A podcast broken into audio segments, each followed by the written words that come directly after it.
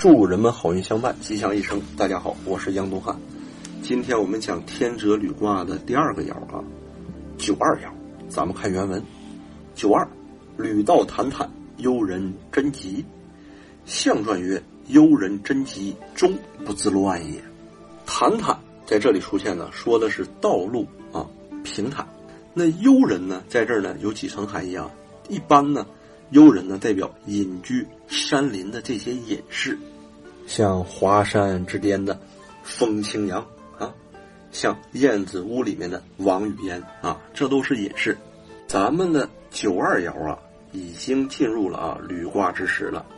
九二呢，刚中中，这不偏，不偏这不危，因为阳爻居中位啊，所以呢，它可以做到履行其道，犹如行走在平坦的道路之上。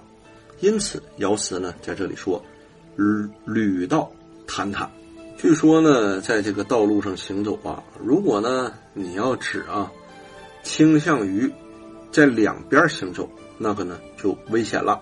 常在河边走，哪有不湿鞋呀？经常走边上，容易掉沟里。那履道呢，唯一呀，它的中间位置啊是非常平坦。咱们九二呢也是阳爻居中位，这叫刚中嘛，必然呢。忠心淡泊，忘情融入，以道自守，所以在这儿呢，使得忧人真吉呀。所以爻辞呢，在这就出现了忧人真吉。如若不是这样，若是哎急进从事，那就恐驴虎招祸了，你就容易踩着老虎尾巴了。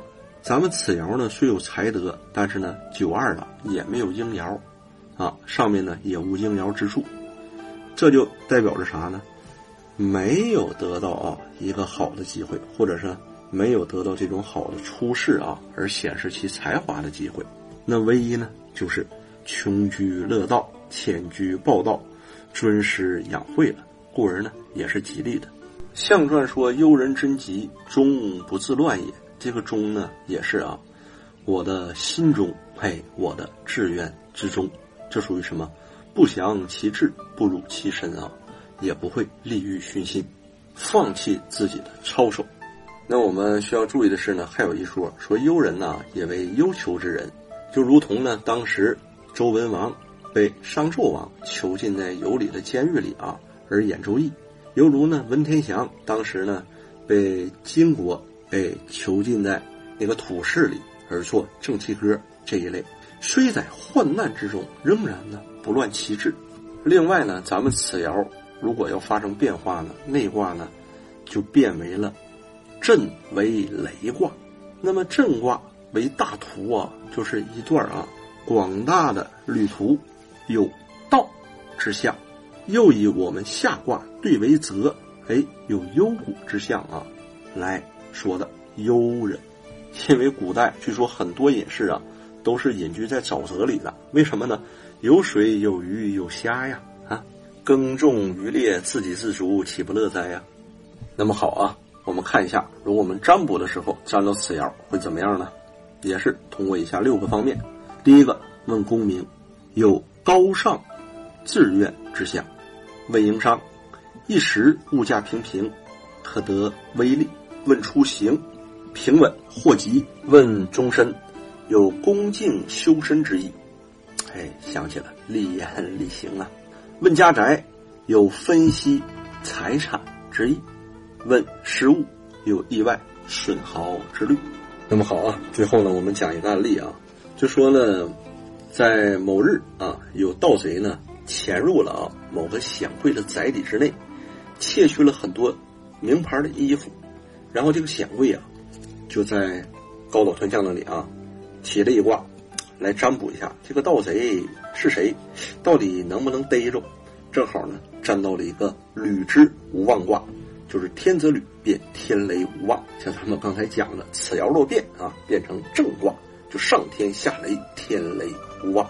那爻辞里说九二，履道坦坦，幽人贞吉。因此呢，高岛啊给他断卦说，此卦呢下面是对卦为少女。那她呢，跟从在上面，乾卦为老妇的后面，老妇呢为盗贼，那少女呢为盗贼的帮手啊，帮助这个盗贼呢，把偷去的东西呢进行一部分的改造，或者呢，把它重新的裁剪啊，做出一些变化，再出手转卖。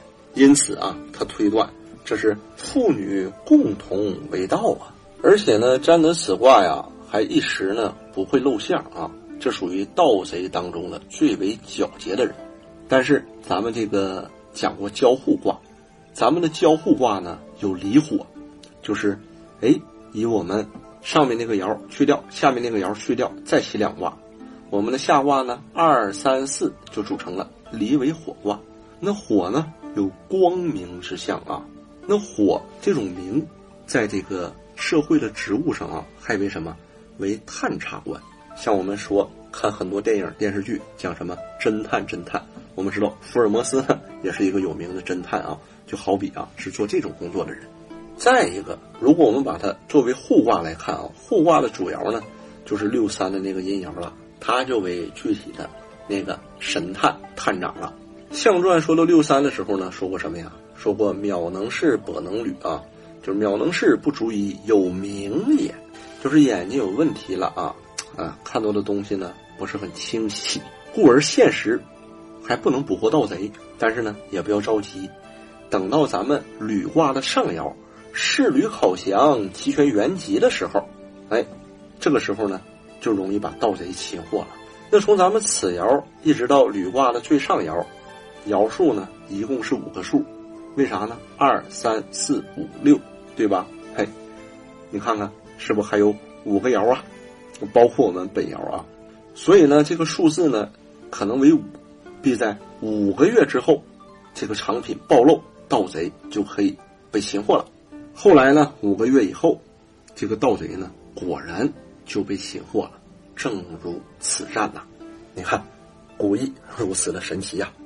那么好，本讲内容到此结束。我是杨东汉，谢谢朋友们。